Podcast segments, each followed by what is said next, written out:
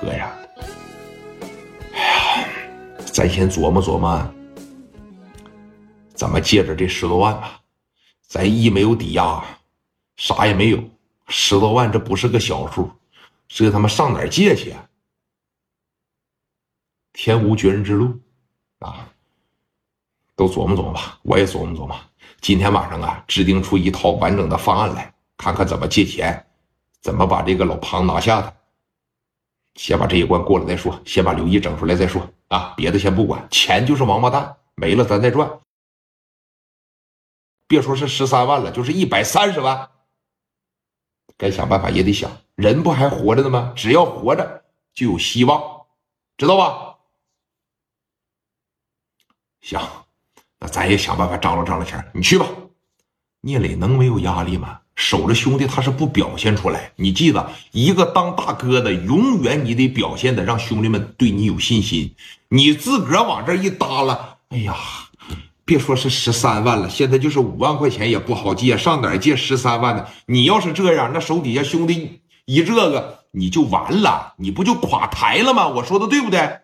聂磊心里的压力也老大了。一方面你面临着一笔巨款需要解决，那另一方面叫了你一声大哥，从小和你前后邻家，他的父母是真正帮助你间接性改变命运的刘叔刘婶，这个事办不了，我怎么交代呀？啊！聂磊回到自个的办公室里边啊，就一根烟接一根烟的抽，是一根又一根的抽，一个多小时，烟灰缸里边就铺满了一层。紧接着，聂磊从后边的酒柜里边拿出了酒，一瓶一瓶的灌，怎么办？人在逼得没招的时候，你只有借酒消愁啊，对吧？但有这么一句话啊：“天无绝人之路。”虽然只给了聂磊短短几天的时间让你筹钱，但是事情并不意味着就一点转机都没有。你听着啊，老庞，我问问你，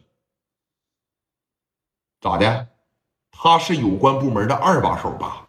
那么比二把手还要硬的呢，是一把手吧？聂磊当时突然就想出来了一个点子，横竖我要他妈拿二十多万，我不给老二，我给老大，我就给你来个隔着锅台上炕，你感觉怎么样啊？我让老大压着你老二，就这个年代二十五万元的巨款，我砸谁我砸不蒙他呀？啊你妈，老老庞跟我劲儿劲儿的，你听着，但是我怎么认识人家一把呀？我没有机会呀，这不就来了吗？陈放也是为这个案子急得直挠头啊，在这个办公室里啊，也是一根烟接一根烟的抽着。包括说，你看，这个聂磊也是给陈放打电话说：“你看我怎么通过个机会，我能认识住老大？说你看你在我身边，我能给你创造机会，但那不是说一天半天、一年两年能解决的事情。那毕竟是分公司的一把手啊，那多大个腕儿啊，是吧？”你说这不就来了吗？咋的？一把手的小舅子，在歌厅里边蹦迪的时候，让一伙社会呀给揍了。就在即墨路大世界歌舞厅，小孩啊，当时让人打的那个惨啊！